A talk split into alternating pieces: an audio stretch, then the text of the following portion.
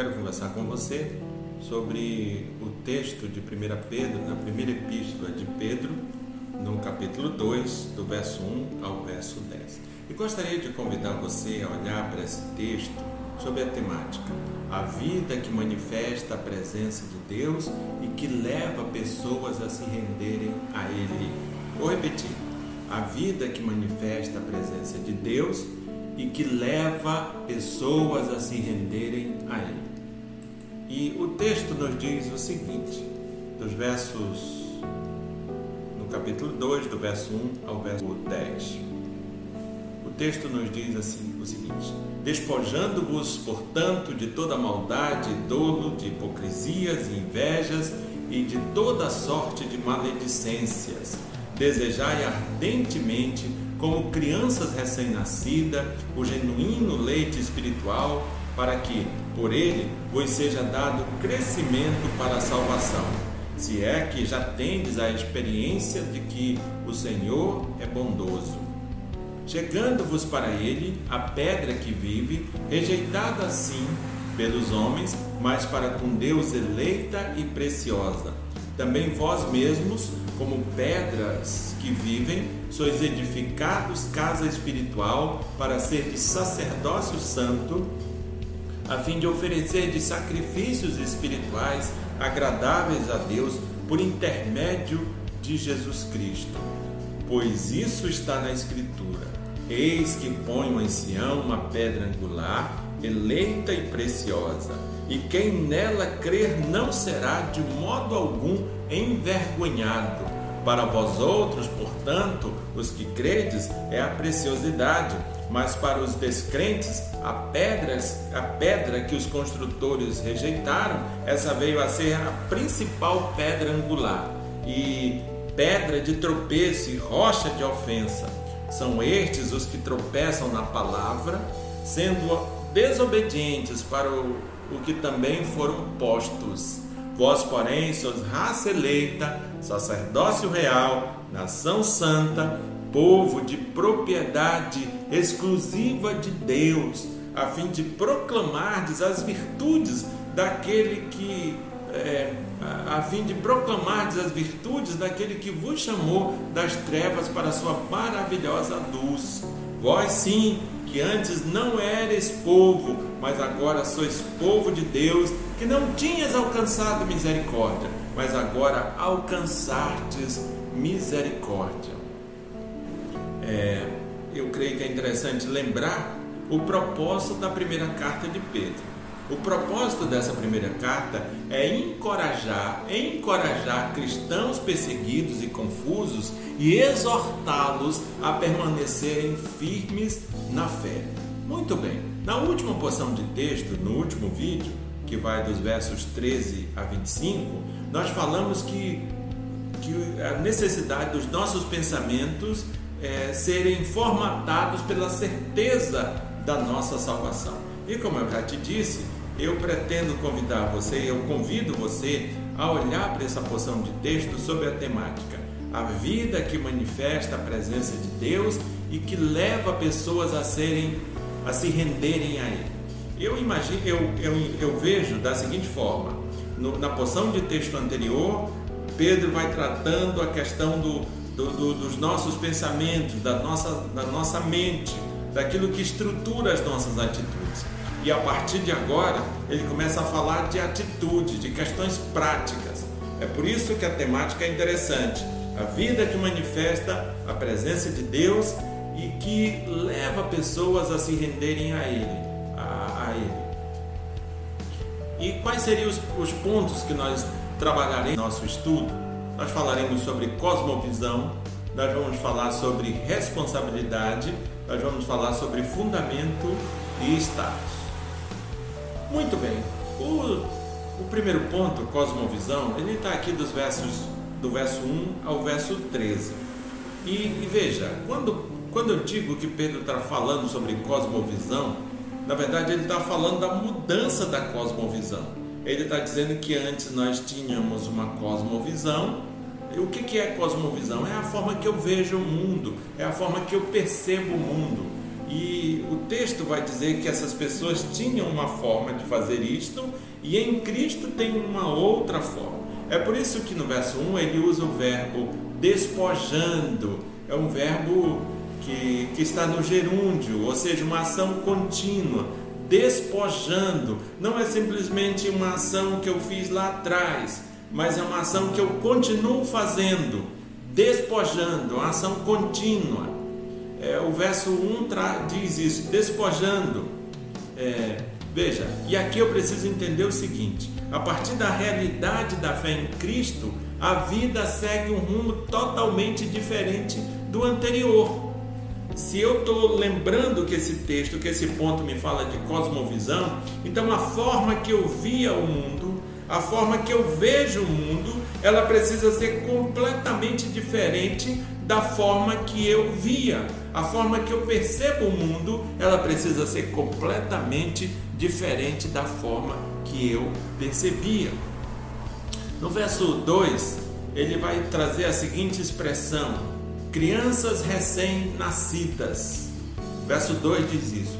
Veja, a, imagem, a, a, o que ele constrói aqui, o que ele traz ao nosso conhecimento, é a imagem da regeneração, a imagem do novo nascimento. É, e ele vai também dizendo que o, o cristão deve ter assim um anseio por alimento espiritual, como uma criança saudável tem pelo, pelo leite materno. Se eu creio no Senhor Jesus Cristo, eu, eu preciso ter assim um, um anseio, um anseio, um desejo, uma vontade de conhecer a Cristo, de, de, de buscar conhecer a Cristo em Sua palavra. É, o anseio pelo leite espiritual, pelo conhecimento de Cristo. E o verso 2 ainda diz genuíno leite espiritual. E é interessante que essa expressão ela é diferente daquilo que Paulo, por exemplo, está falando em 1 Coríntios 3,12. É, aqui, aqui não é o, a ideia aqui não é o ensino elementar. É, Paulo em 1 Coríntios 3, ele 3,2, ele vai falar do, do, do conhecimento elementar o, para aqueles que são espiritualmente imaturos.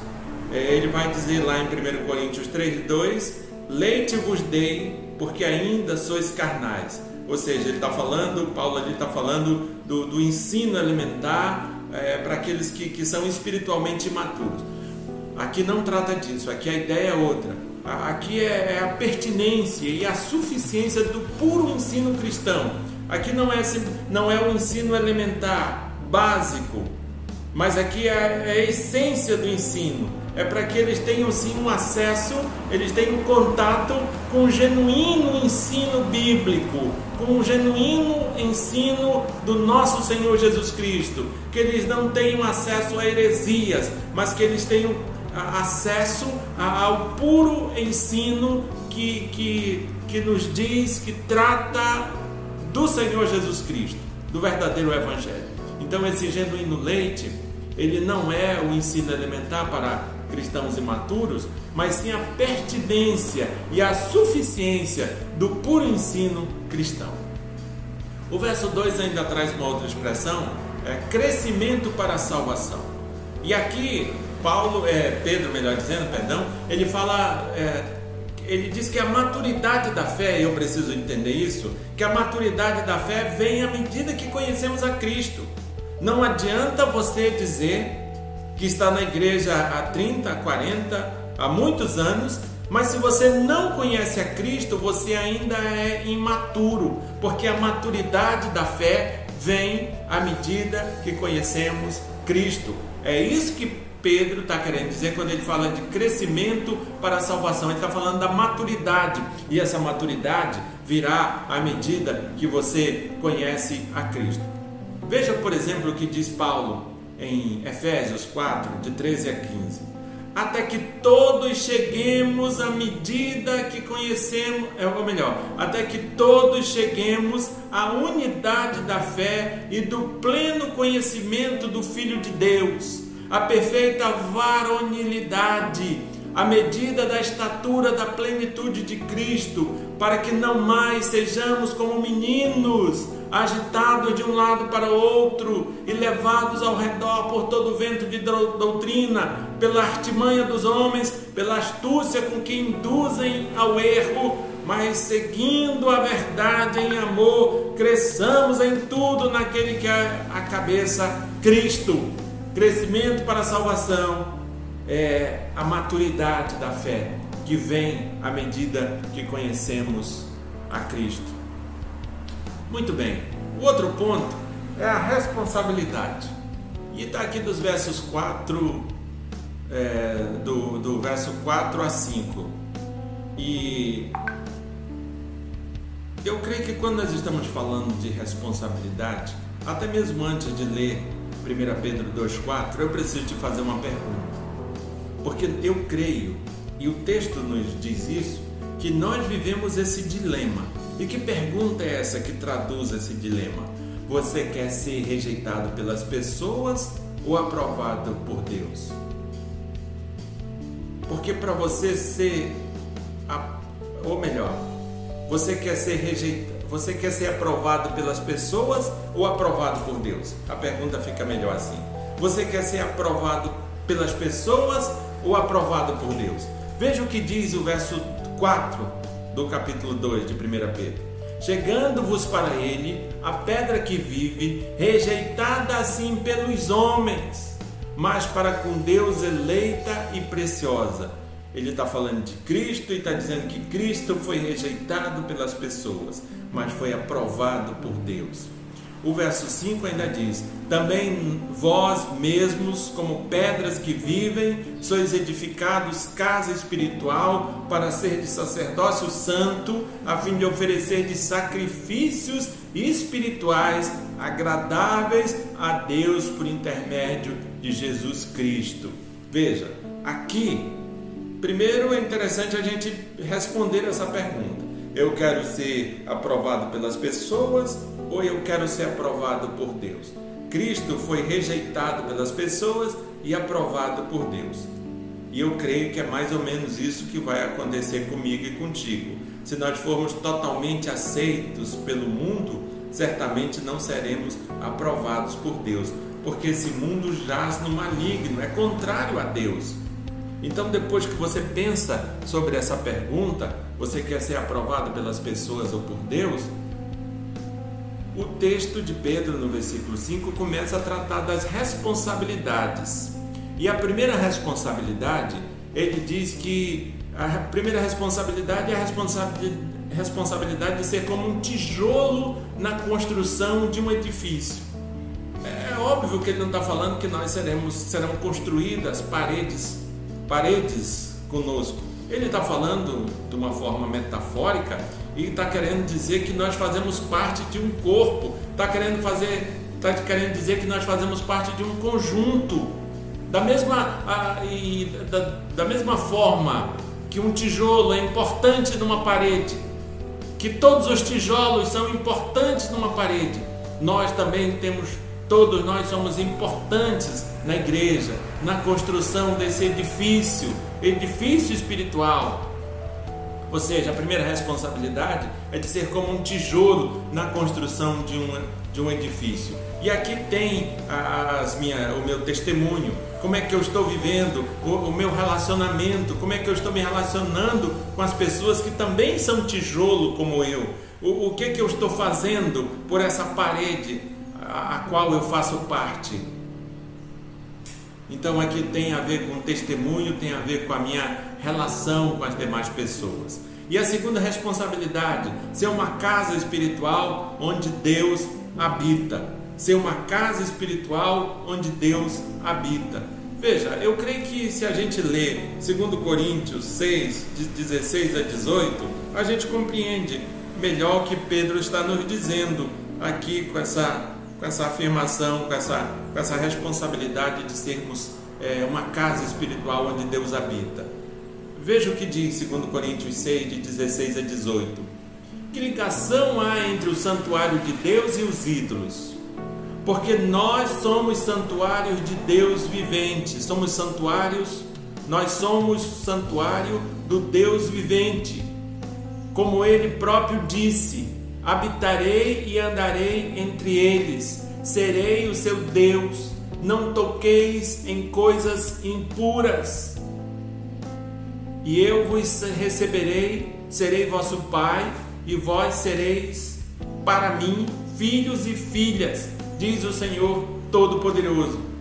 Ser uma casa espiritual é eu entender que também sou sal e luz, que eu estou nesse mundo e tenho o objetivo de transmitir a Cristo, de fazer com que as pessoas vejam Cristo, vejam o Deus Criador na minha vida. Veja, mas aí quando nós estamos falando desse dessa responsabilidade, eu ainda te preciso lembrar de mais, mais pelo menos duas. Primeiro, só para você não esquecer, a responsabilidade é, é, ser como um tijolo na construção de, de um edifício, ser uma casa espiritual onde Deus habita. E a terceira responsabilidade, ainda olhando para o verso 5, ter acesso ao Deus vivo. Quando eu estou falando em ter acesso ao Deus vivo, eu estou falando em serviço, em você exercer os teus dons, em você exercer os teus talentos. Eu estou falando também em intercessão, já que você tem acesso ao Deus vivo, interceda a Ele pelas outras pessoas que ainda não o conhecem Interceda a Ele pelos outros que ainda não estão onde você está, na presença dEle. Então, eu estou falando de serviço, estou falando de intercessão, estou falando na propagação do Evangelho. Ter acesso ao Deus vivo não é simplesmente ficar na presença dEle, mas é eu desenvolver os meus dons, meus dons ah, e, e, e agir e ter e assim ter ação, ter serviço e também interceder pelos outros, clamar a Deus pela vida dos outros e propagar aquilo que Deus fez por mim. Veja, aí o verso 5 ainda fala em oferecer sacrifícios espirituais. Essa é uma responsabilidade que eu tenho, oferecer sacrifícios espirituais a Deus. Mas como fazer isso? Porque Cristo na cruz do Calvário, ele já cumpriu totalmente o sacrifício ali na, na, na, expiação, no que ele fez na cruz do Calvário, ele já cumpriu totalmente o sacrifício. Então, que, que Pedro está dizendo com essa afirmativa de dizer que eu tenho a responsabilidade de oferecer sacrifícios espirituais a Deus? Eu digo para você que este sacrifício é, é ofertado a Deus à medida que eu respondo com compreensão ao que Cristo fez. À medida que eu respondo com essa compreensão, eu estou também fazendo o que Paulo diz ali em Romanos 12. Eu estou me apresentando a Deus como sacrifício vivo, santo e agradável a Ele. Veja, mas ainda nós temos o, o fundamento O fundamento está aqui dos versos 6 ao verso 8. Porque todas essas coisas que foram ensinadas, todas essas coisas que nós cremos, elas não estão soltas, elas têm um fundamento. E quando Pedro tra tratando dessa ideia do fundamento, aqui no verso 6, por exemplo, ele usa a expressão pedra angular. E o que, que era uma pedra angular? Era uma grande pedra colocada para a fundação de um, é, de um lugar onde duas paredes seriam construídas juntas.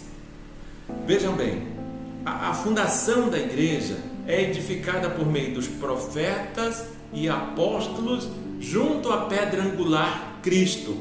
Se não vejamos o que Paulo nos diz em Efésios 2:20 edificados sobre o fundamento dos apóstolos e profetas, sendo Ele mesmo Cristo Jesus a pedra angular. O texto de Pedro está falando, essa pedra angular é para falar da construção da igreja, e essa construção da igreja, a fundação da igreja, é, essa edificação da igreja, essa construção, melhor dizendo, da igreja, é, ela é feita por meio dos profetas e apóstolos juntos à pedra angular que é Cristo. E Efésios 2:20 deixa isso claro, dá, joga luz sobre isso que Pedro está falando aqui no verso 6. Veja, e aí no verso 7 e também no verso 8, ele usa duas expressões. Ele diz assim: principal pedra, e no verso 8 ele diz rocha de ofensa. O que que isso quer dizer? O que que Pedro quer dizer com essa expressão principal pedra e depois no verso 8, rocha de ofensa?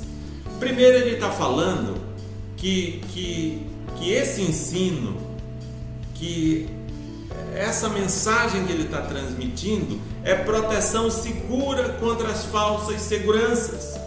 Que Cristo é a proteção segura contra as falsas seguranças criadas pelas pessoas.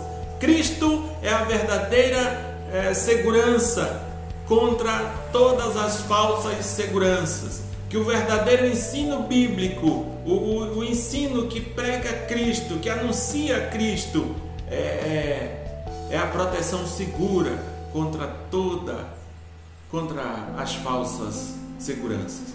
Uma outra coisa que ele está falando aqui é sobre o tropeço para os incrédulos. É, é, é disso que ele está falando. É tropeço porque eles não vão crer. É tropeço porque está lá Jesus Cristo e eles não vão crer. Mas veja, o verso 8, além dele, dele dizer que, que é tropeço porque eles não vão crer, fala também da, da soberania de Deus e da responsabilidade do homem. Porque veja bem, existe uma expressão no verso 8 que diz assim: para o que também foram postos. Eles não vão crer, mas não vão crer a despeito da soberania de Deus. Eles não vão crer segundo a soberania de Deus. Mas isso não faz deles inocentes. Eles têm responsabilidade por não crer e Deus é soberano o suficiente para fazer com que eles sejam postos e não creiam. Então aqui nós temos a soberania de Deus e a responsabilidade humana, tratada em vários pontos da Bíblia. E por fim, o texto fala agora sobre o status. O status é interessante porque vai mostrar quem eles eram e quem eles são. E o verso 9 a 10 vai tratando disso. O texto vai falando assim: Vós, porém, e quando essa expressão é usada, esses dois termos, vós, porém, quando ele é usado, na verdade ele é usado para mostrar o contraste entre o destino do incrédulo e a posição do que crer. Vós, porém, é muito, é muito bom a gente olhar para essa expressão aí no verso, para esses dois termos aí no verso 9, para perceber o contraste entre o destino do incrédulo e a posição do que crer. E aqui no verso 9, é, Pedro usa a expressão raça eleita, sacerdócio real, nação santa. Se olharmos, por exemplo, em, em Êxodo 19, nós vamos ver que essas mesmas terminologias eram usadas para designar Israel. Ou seja, Pedro está usando as mesmas terminologias, as mesmas expressões que eram usadas para determinar, para referir-se a Israel. Raça eleita, sacerdócio real, nação santa. O que que, o que, que Pedro está querendo dizer com isso? Ele está querendo dizer que a igreja, a igreja é a continuidade de Israel do Antigo Testamento. Deus nunca teve dois povos, Deus só tem um povo. A igreja é a continuidade de Israel. É isso que ele está dizendo. A igreja é o Israel amadurecido. A igreja é o Israel que recebeu o cumprimento da promessa do, da vinda do Messias. E depois que ele fala desse de quem, depois que ele estabelece esse contraste, depois que ele traça o paralelo, ou melhor, que ele diz que a igreja é a continuidade do Israel do Antigo Testamento, agora ele mostra o objetivo. Ele vai mostrar o objetivo de da igreja.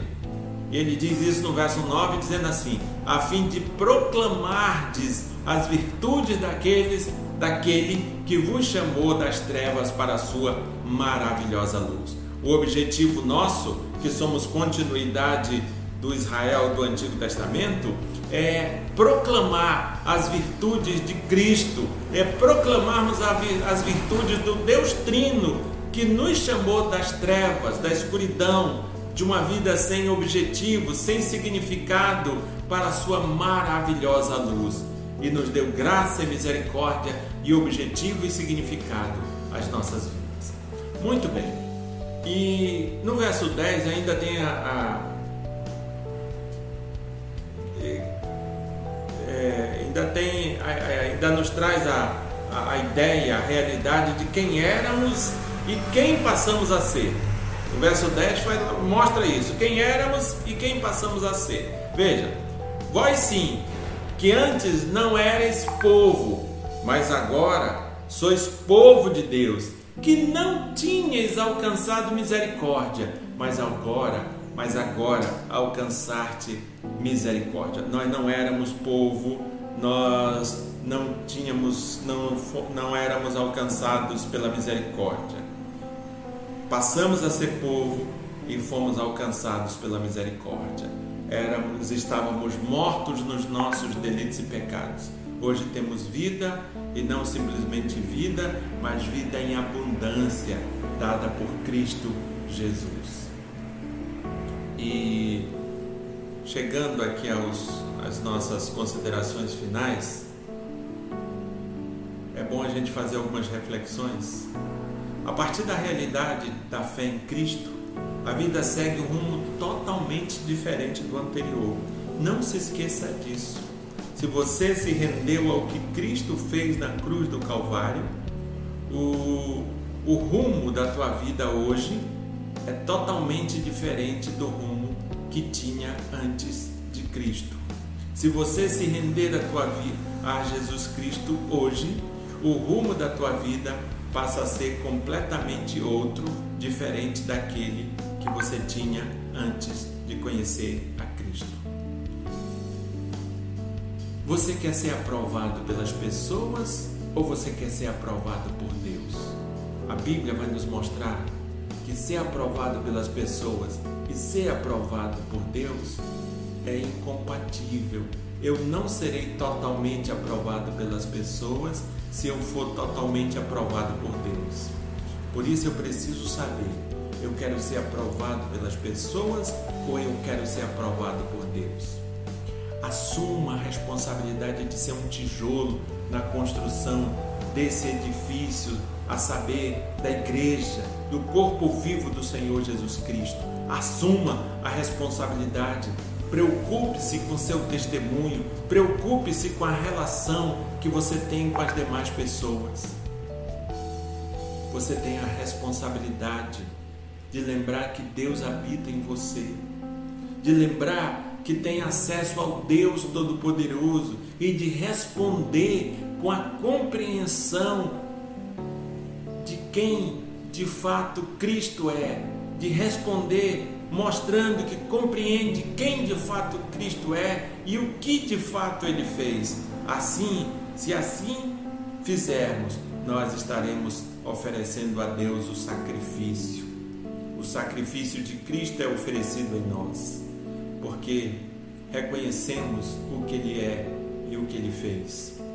Só Deus pode te dar proteção segura contra as falsas seguranças humanas. Só Deus, só Deus. Não é o teu emprego, não é o teu dinheiro, não é a tua saúde, não é o tanto de pessoa que você conhece, não são os teus familiares, não é nada mais. Somente Deus pode te dar proteção segura contra as falsas seguranças humanas. Que Ele mesmo te abençoe. Muito obrigado que esse vídeo possa abençoar a sua vida.